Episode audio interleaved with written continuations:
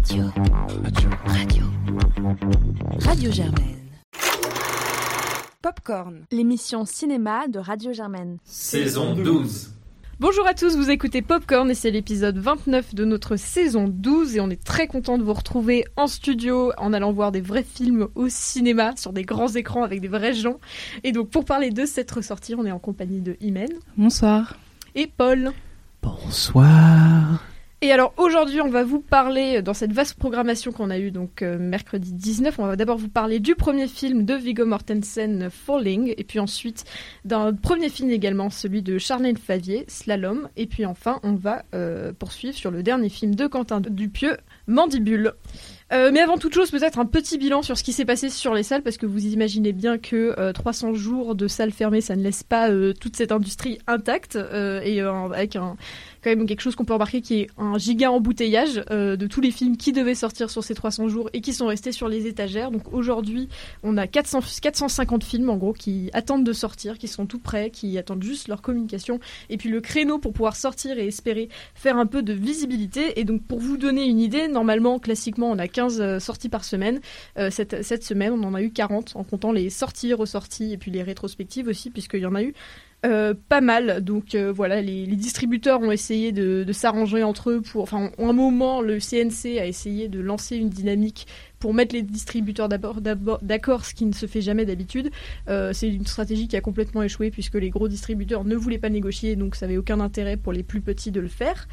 Euh, mais bon, pour être un peu optimiste sur cette situation, euh, on avait quand même les salles avaient une grosse euh, angoisse sur bah, la présence ou non, la réactivité ou non du public en salle. Et il se trouve que il y a eu 350 000 billets vendus pour la seule journée de mercredi.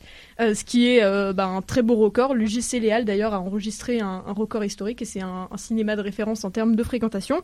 Euh, et donc c'est d'ailleurs un démarrage qui est deux fois plus important que celui qui avait eu à la première réouverture des salles en juillet. Donc voilà un démarrage qui laisse plutôt optimiste. On va voir comment comment ce public-là qui se précipite en masse sur les salles se fidélise ou non.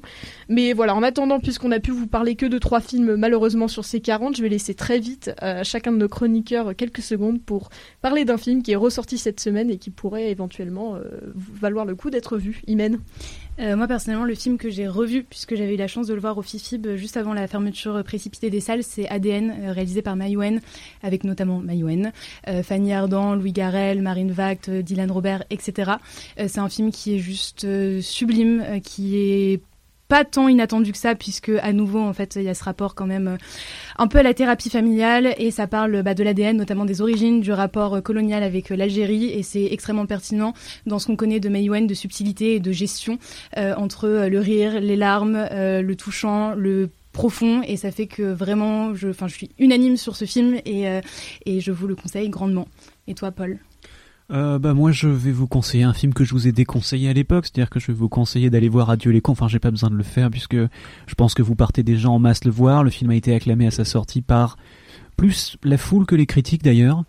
Ça reste un film euh, très énervé, souvent assez émouvant, avec deux acteurs principaux, l'un qui se permet en plus d'être réalisateur scénariste, mais euh, qui, il faut le dire, font parfaitement le travail, et ça nous raconte une histoire qui, je pense, est assez adaptée euh, à notre époque, et c'est beau.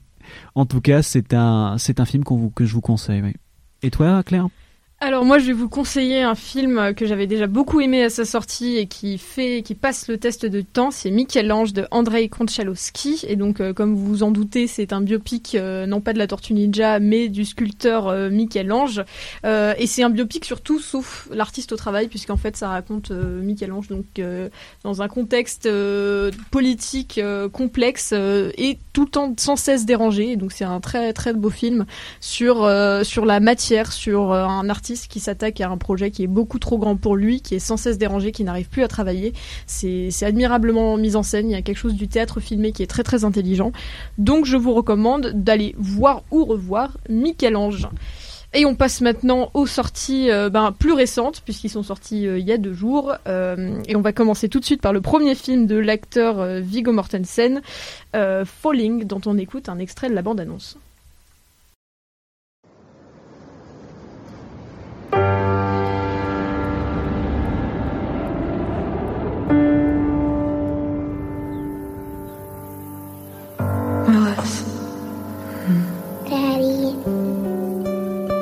How's your mother? Gwen? Gwen! I said! This is the plane.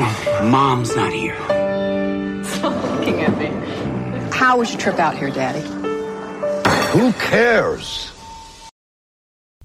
Et Paul, c'est toi qui nous présente le film. Falling est un film réalisé par Viggo Mortensen, euh, sorti cette année, d'une durée de 112 minutes. C'est aussi écrit par Viggo Mortensen, la musique est de Viggo Mortensen. Viggo Mortensen joue le rôle principal. Euh, avant de me moquer de ce genre de projet, je vais me permettre tout simplement de vous rappeler qu'il s'agit de l'histoire d'un homme euh, homosexuel, d'une, je dirais d'une cinquantaine d'années, qui se retrouve à accueillir son père, dont on suppose souffre d'une maladie mentale qui peu à peu affecte ses capacités, qui s'appelle la vieillesse et qui donc est mourant. Et donc c'est cet homme qui arrive à faire le deuil de ce père pas extrêmement facile, de ce père qui a été un homme, il faut le dire, assez compliqué pendant euh, la vie de ses enfants et qui là euh, finalement fait un peu son dernier tour de rodéo. Et toi, Imen, qu'est-ce que tu en as pensé? Alors, je me suis beaucoup, beaucoup, beaucoup, beaucoup ennuyée. Euh, J'ai trouvé ça extrêmement long. Euh, je pense qu'il y a une difficulté en fait à rentrer dans ce film, notamment à cause des flashbacks qui sont incessants et le fait qu'on soit un peu dans deux temporalités, mais pas de façon totalement pertinente. Euh, moi, je me suis, je suis même pas perdue en fait dans ce qu'il tentait de nous raconter parce que je trouve que l'idée, on la chope extrêmement rapidement. Au bout de peut-être 15 minutes, on sait où est-ce qu'on veut nous emmener. Et ensuite, c'est deux heures de redite d'exactement la même chose pour réappuyer encore de la difficulté, euh, de la difficulté d'aimer, de, des différentes façons d'exprimer l'amour, de la difficulté de gérer la colère, la difficulté à la vieillesse, mais ça tourne complètement en rond et ce qui fait que vraiment j'ai eu beaucoup beaucoup beaucoup de mal à tenir. Je pense qu'à un moment je me suis endormie sans être fatiguée puisque c'était la deuxième séance de la journée, euh, mercredi 19 mai donc euh, c'était la réouverture avec euh, beaucoup de joie et d'excitation et malgré tout bah ça n'a pas ça n'a pas du tout ça n'a pas du tout suffi.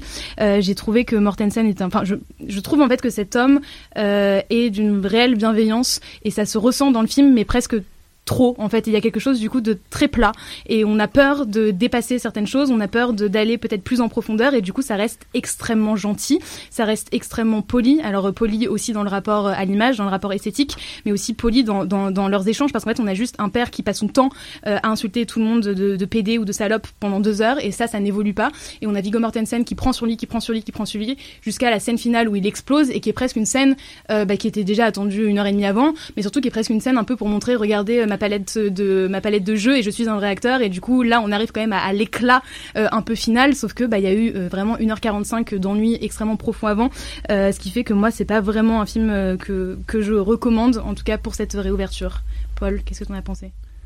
Alors, il faut savoir que dans ce film, il y a un caméo de 5 minutes de David Cronenberg qui joue un proctologue. Et c'est la seule et unique raison pour laquelle je pourrais vous conseiller de le voir.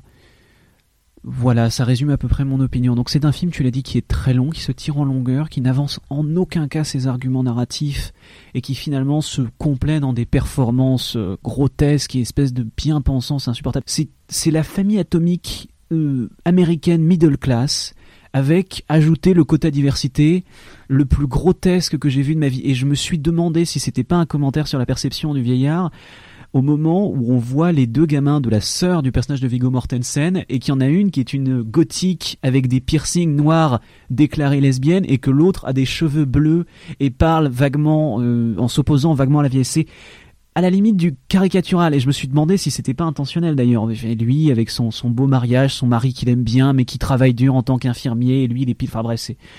On enchaîne tous les clichés plus ou moins subversifs, c'est insupportable.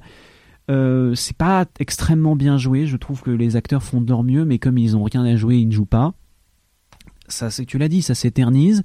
L'idée de la construction narrative, en fait, qui semble être un espèce de sous-malik, mais sans aucune des, effervescences que pouvait avoir le son prédécesseur, donne un truc qui, qui pourrait être bien en fait. Et il y a des belles scènes. Et la, mort du père par exemple pourrait être une très belle scène. Cette espèce d'élégie finale d'une scène de sexe sous les sous les à côté des oiseaux c'est pas mal. Mais ça va nulle part. Et toutes les scènes sont comme ça. C'est-à-dire que toute scène qui pourrait être développée ou intéressante est oubliée ou ou avancée enfin chaque proposition narrative sans être mise là sans vraiment de réflexion. En fait on n'a pas l'impression qu'il y a de réflexion derrière chacune des scènes. On a l'impression que Vigo il aime beaucoup le cinéma. Il a vu plein de films super. Et il a pris tout un tas de petites scènes, de plein d'autres trucs, mais il les accumule pas vraiment vers un but cohérent. Il les accumule pour avoir toutes ces belles scènes d'Americana qui vont de nulle part.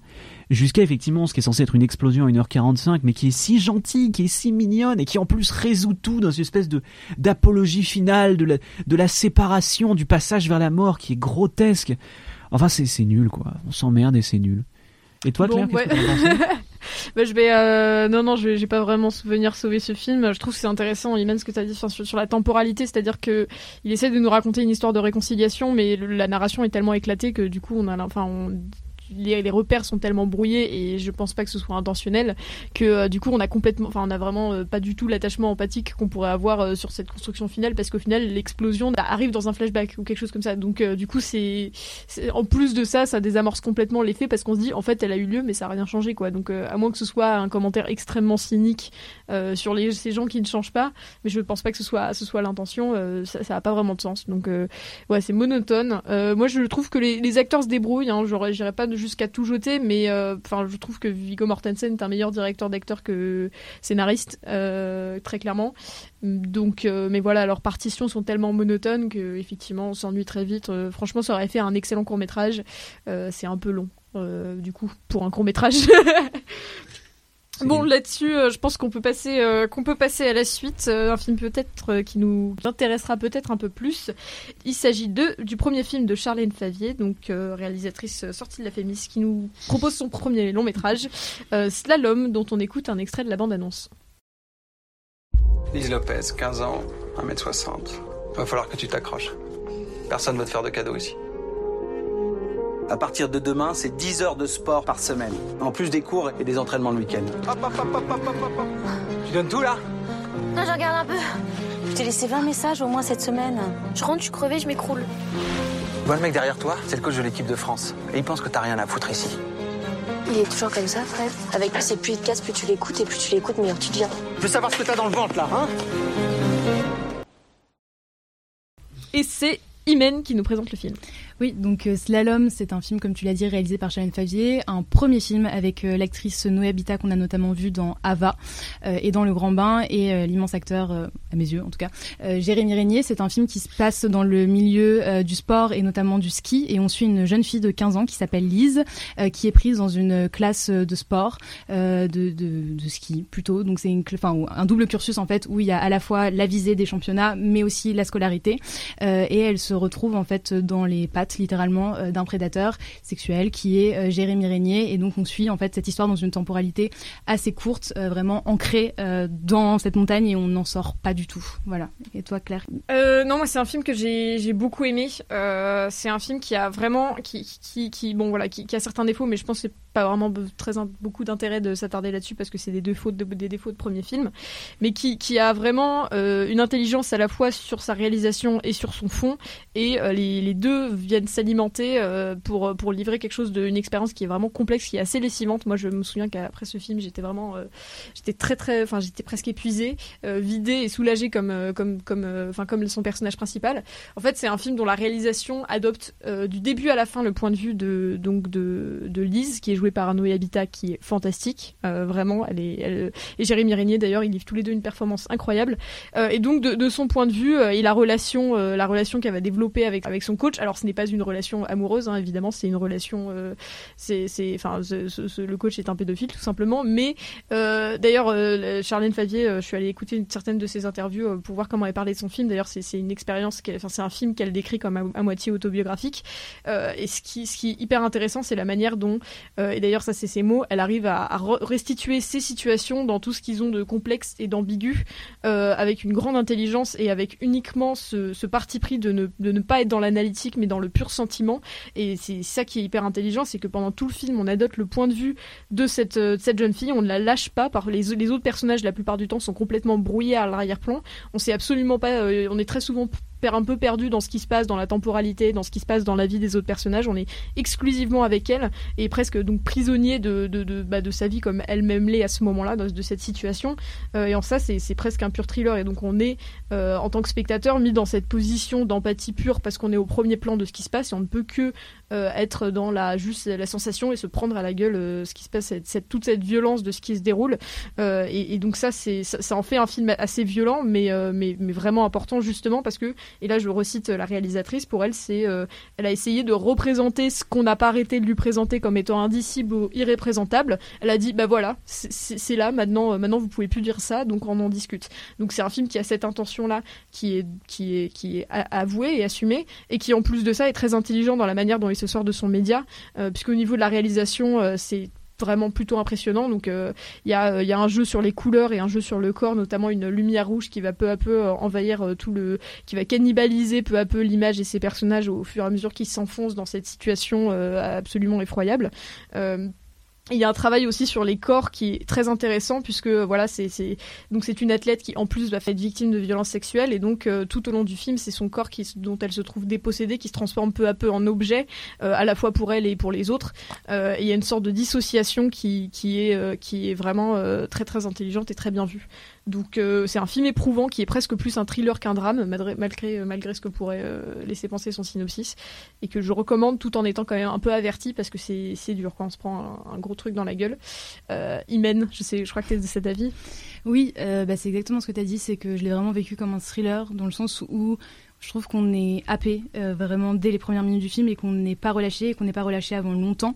Euh, bon, forcément, on n'a pas été en salle, mais ça faisait longtemps que j'avais pas eu un film qui avait vraiment vécu avec moi euh, plusieurs heures après après la sortie et ça fait que vraiment je suis sortie des halles et j'étais juste perdue, je savais pas où est-ce que je vivais, je suis rentrée chez moi avec cette sensation d'oppression en fait énorme parce qui est due en fait au fait que comme tu l'as dit qu'on est presque de façon permanente sur le personnage de Lise, sur Noé Habitat qui a une intériorité qui est juste, je trouve, extraordinaire. Et euh, c'est vraiment fort en fait de réussir à jouer ça et tout passe dans le regard, tout passe dans le corps, dans la crispation du corps et le langage corporel qui est vraiment travaillé et c'est d'autant plus judicieux dans le sens où on la voit en fait, on voit son corps évoluer dès le début puisque une des premières scènes euh, c'est elle en sous-vêtements, lui qui euh, est en train de mesurer ses, ses bourrelets, qui est en train de la peser, qui du coup déjà l'observe et on voit ce corps vraiment dans son évolution et aussi c'est complètement intégré donc dans ce milieu du ski avec un esthétisme que moi j'ai trouvé assez fou parce que je trouve que on fait plus vraiment de, de beaux films avec une belle lumière et la lumière est juste extraordinaire. Vraiment, il y a un travail de la lumière qui est assez fou et qui vraiment euh, mérite, euh,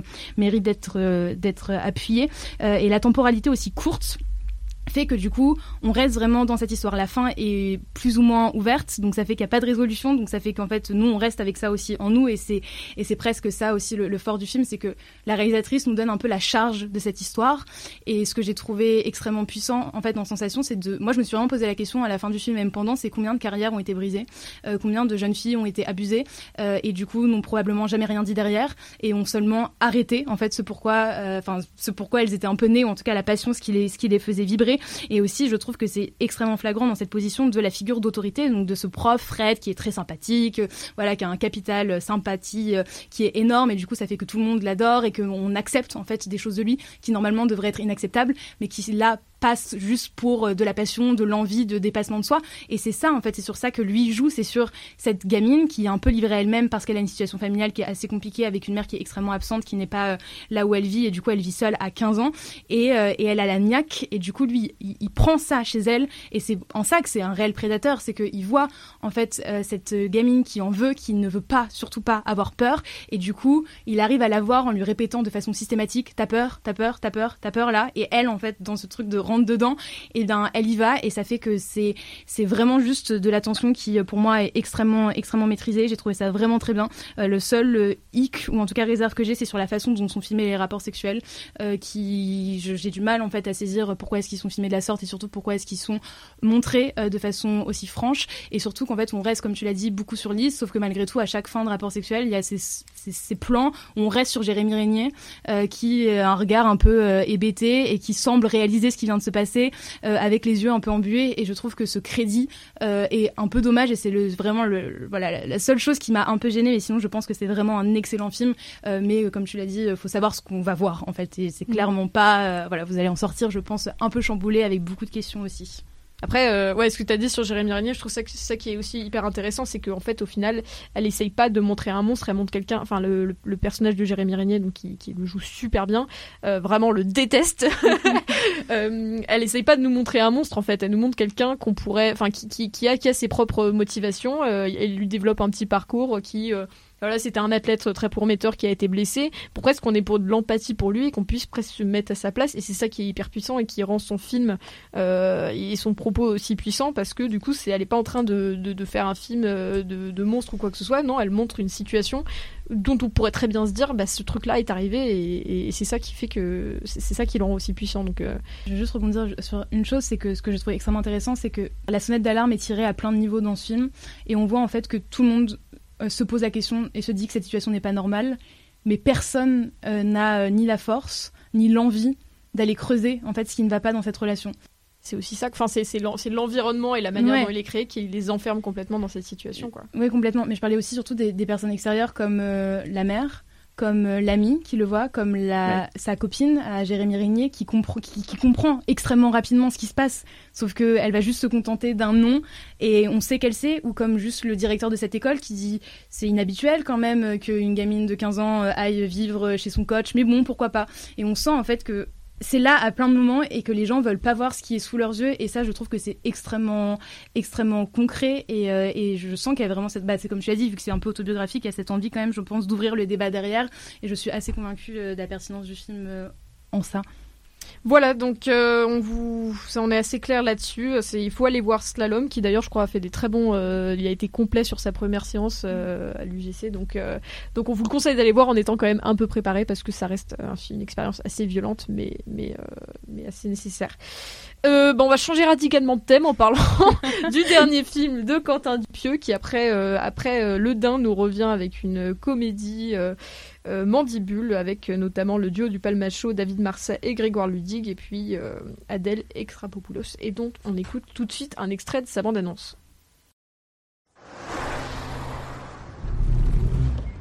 Wow, bah, t'as entendu ça? C'est strange, non? Wow, c'est une mouche! Mais non. Ah si, putain, c'est une mouche pourquoi on ne sert pas de la mouche là pour se faire de l'oseille Bon, on l'adresse euh, comme un singe. On peut l'envoyer, tu vois, dans une banque pour nous ramener le pognon de la banque. Et nous, on fait rien. On l'apprivoise. Alors Mandibule, ça nous raconte l'histoire de deux beaux idiots, euh, deux, euh, deux hommes donc qui sont joués par le duo du Palmacho, qui sont un peu paumés dans leur vie. Il y en a un qui est quasiment SDF et l'autre qui a un job dont on devine plus ou moins qui va se faire virer. Euh, et qui tombe euh, par, euh, par, par une suite d'incidents sur une mouche géante. Et ils se disent que ce serait super de dresser cette mouche pour lui apprendre à braquer des banques. voilà, c'est à peu près, c'est à peu près tout. C'est aussi absurde que ça en a l'air. Et donc ils vont rencontrer une série de personnages, une série de personnages à peu près aussi, aussi tarés qu'eux dans cette aventure. Voilà, Imen, qu'est-ce que tu en as pensé? Ouh là là, euh, c'est hyper dur pour moi de parler de ce film. J'ai eu un grand débat avec une, amie à la sortie, euh, puisque moi j'ai trouvé ça profondément débile. Elle me dit tu es snob, c'est débile. Et alors? Et, euh, et, donc du coup c'est débile, mais ça peut être drôle aussi. Ça peut être drôle, sauf que moi j'ai pas du tout trouvé ça drôle. Euh, j'ai trouvé ça m'est complètement passé au-dessus. Et en fait, comme tu l'as dit, c'est deux idiots. Et ça m'a fait penser un peu aux idiots de Lars von Trier, sauf qu'il y a un moment où il y a une chute quoi. Alors que là c'est vraiment un sketch sans chute de une 17 et je me suis profondément ennuyée. Et ce qui m'a surtout enfin à la fin j'avais presque un amusement de me dire mais jusqu'où est-ce qu'ils vont aller pour jouer aussi mal? Et enfin j'ai eu la sensation moi de voir des acteurs qui pataugeaient euh, littéralement dans la semoule à l'écran. Adèle Exarchopoulos on sent que le montage est fait parce qu'elle rigole à chaque fin de prise. Enfin il y a vraiment ce rapport où c'est pas tenu c'est pas du tout tenu c'est complètement faux. Euh, ce jeu moi je l'ai ça m'a mais complètement halluciné en fait de voir ça et surtout ce qui m'a profondément gêné c'est que dans le Dain ou même dans Opos il y a un rapport où c'est des gens qui vivent dans leur propre monde qui vivent dans leur propre réalité, qu'ils se sont créés. Et du coup, il y a quelque chose qui est quand même touchant et on, on comprend pas forcément leur motivation, on comprend pas forcément leur psychologie, euh, mais ils sont vraiment imprégnés dans ce qu'ils se sont créés. Là, dans ce film, on est sur des personnages qui se jugent entre eux et qui du coup euh, viennent en permanence euh, rappeler du coup la folie, traiter Adèle Exarchopoulos de folle de façon permanente, de débile. Et, ça du coup c'est enfin moi je suis complètement contre une certaine pureté cinématographique mais c'est vrai que ce validisme psychologique moi m'a m'a vraiment vraiment gêné et ça fait que ça plus ça plus ça plus ça. Et puis notamment des personnages qui sont complètement anecdotiques qui servent à rien. Romeo Elvis qui joue mais mal. Et enfin c'est catastrophique honnêtement. Et ça fait que juste bah, j'ai été complètement frustrée et donc mon ami qui me traitait de snob, je suis genre pourquoi pas. Euh, mais en fait pour moi de toute façon à la base Quentin Dupieux, la comédie qu'il fait de toute façon c'est vraiment pas à mes yeux dessiné au plus grand public et j'ai vraiment eu la sensation d'être juste face à des gens qui se foutaient de la gueule d'autres gens pour un public en fait euh, bah, de gens assez habitués à ces acteurs-là dans d'autres films aussi. Et du coup, ça m'a vraiment gênée et je me suis pas forcément ennuyée parce que ça dure 1h17 et que t'as un peu la curiosité de se dire mais jusqu'où est-ce que ça va aller là? Parce qu'il y a quand même ce brin de folie avec cette musique de, de métronomie, réorientation permanente. Mais malgré tout, ce film m'a vraiment agacé même si j'entendais des gens rire autour de moi, donc presque j'étais plus amusée de voir que les gens s'amusaient euh, de ça que de ma position de spectatrice quoi. Paul, qu'est-ce que t'en as pensé? Bah, c'est un peu le parasite de Quentin Dupieux. C'est c'est sa grande rapport à la villa Même non, mais en général, le rapport entre les classes, euh, l'impossibilité de compréhension, parce que son sujet, au travers de l'absurde, c'est l'incompréhension entre euh, ce qui serait des classes prolétaires et ce qui serait des classes bourgeoises, qui passe par euh, des centaines de, de, de faux semblants, de d'impostures, de de de, de, euh, de malentendus, et qui qui serait, enfin, pour moi, la scène finale euh, que je vais pas expliquer, mais qui repose sur la, livraison du colis qu'ils sont censés livrer, c'est littéralement ça. C'est le fait qu'en fait C'est super une- drôle.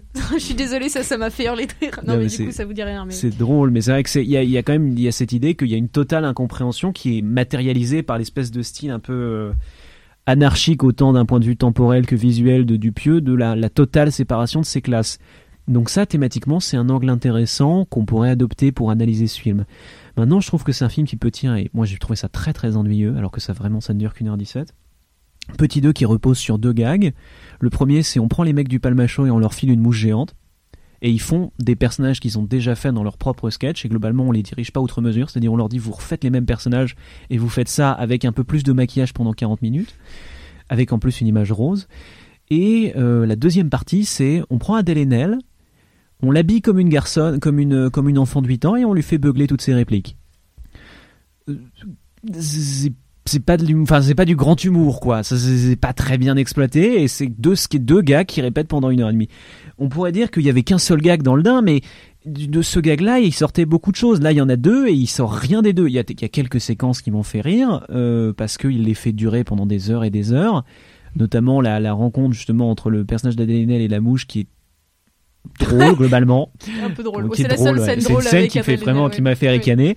Le reste est lourd, effectivement, ça, ça, ça s'enchaîne d'embroglio en imbroglio, ça passe des heures et des heures sur des choses qui sont pas drôles. La scène qui précède ça avec les deux les deux guignols du palmacho dans la piscine pendant 5 minutes, objectivement, c'est lourd.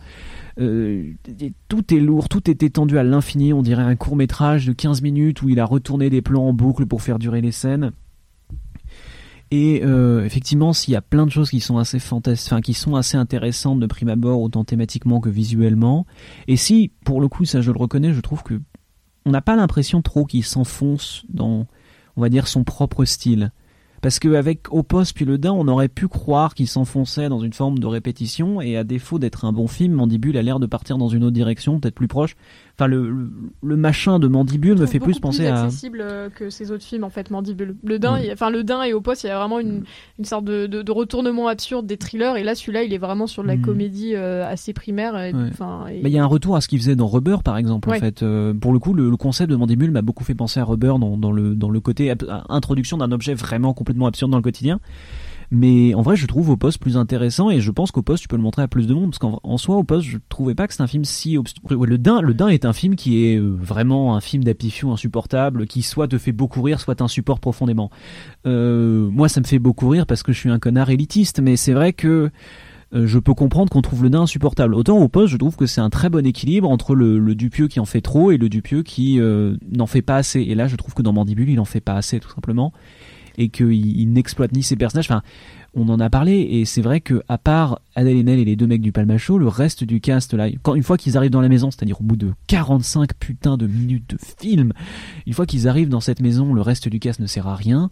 Et puis finalement, on, enfin, on a vraiment l'impression d'aller vraiment nulle part pour une fois. Et toi, euh, qu'est-ce que t'en as pensé, euh, Claire? Ouais, ouais, bah, je vais encore une fois pas le sauver. je pense qu'on va être beaucoup d'accord aujourd'hui. Euh, en fait, ouais, non, moi, moi, j'avoue que je pense que je, je- rigole facilement, même si les blagues avec Ad, Adèle euh, Extrapopoulos sont extrêmement lourdes. Non, c'était très lourd, euh, mais franchement, moi, euh, l'espèce de ressort comique de tout ce qui tente, il se foire complètement et on change de plan euh, tous les 5 minutes. Euh, ça, j'avoue, ça peut marcher. Euh, effectivement, ils jouent toujours le duo qu'ils ont toujours euh, joué, mais bon, bah, pour le coup, ils le font bien. Euh, mais par contre, moi, mon plus gros problème, c'est qu'en fait, ça raconte rien, quoi. C'est que ça va nulle part. Et euh, et euh, et il y a même pas ce côté un peu euh, sale gosse euh, anarchiste euh, qu'on pourrait qu'on pourrait qu'on pourrait avoir et qui pourrait être intéressant avec ce ce genre de film parce que bah dans ce cas je trouve que ça va presque pas assez loin.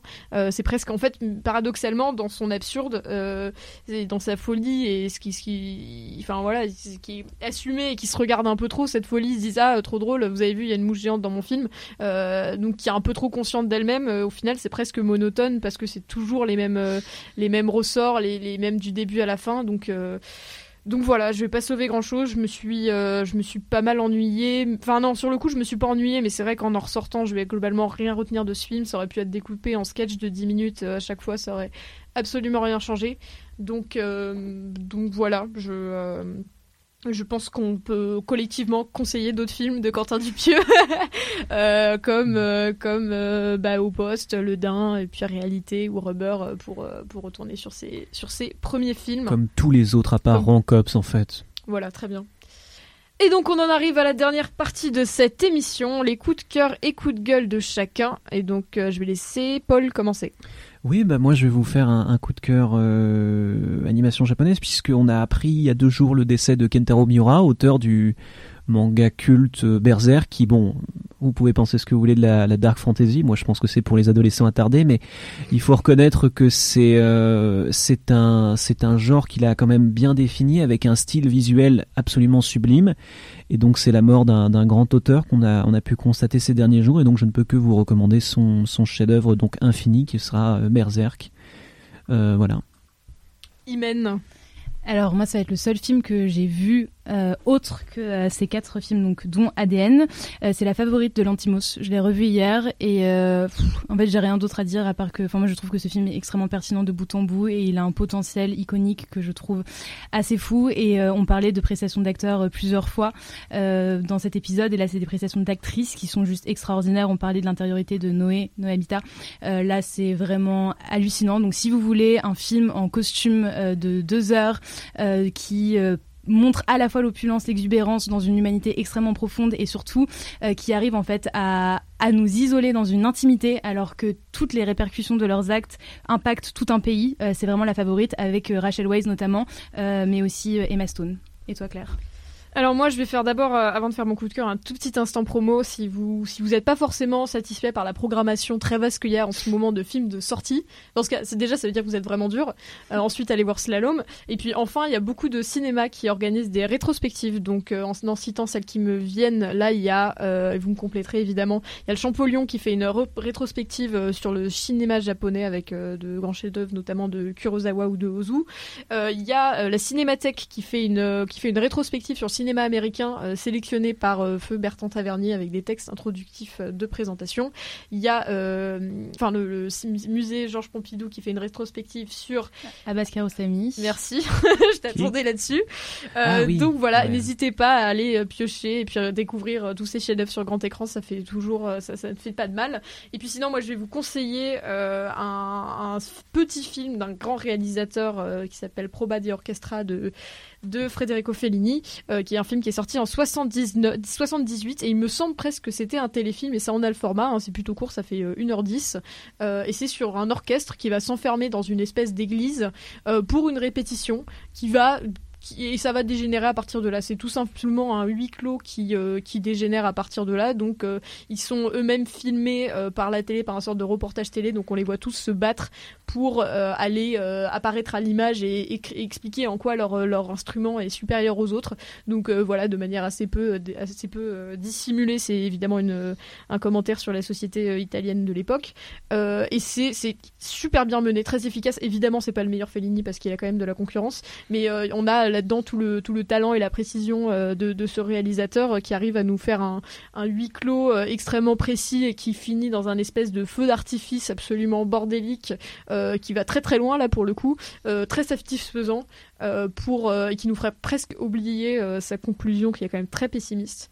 donc voilà, je vous conseille la répétition d'orchestre Prova di Federico Fellini. Voilà, donc on espère qu'on vous croisera euh, peut-être en salle dans les jours qui viennent. Faut aller soutenir les cinémas, s'il vous plaît, c'est important. Euh, et puis d'ici euh, la semaine prochaine, on vous dit à bientôt et au revoir. Au, revoir.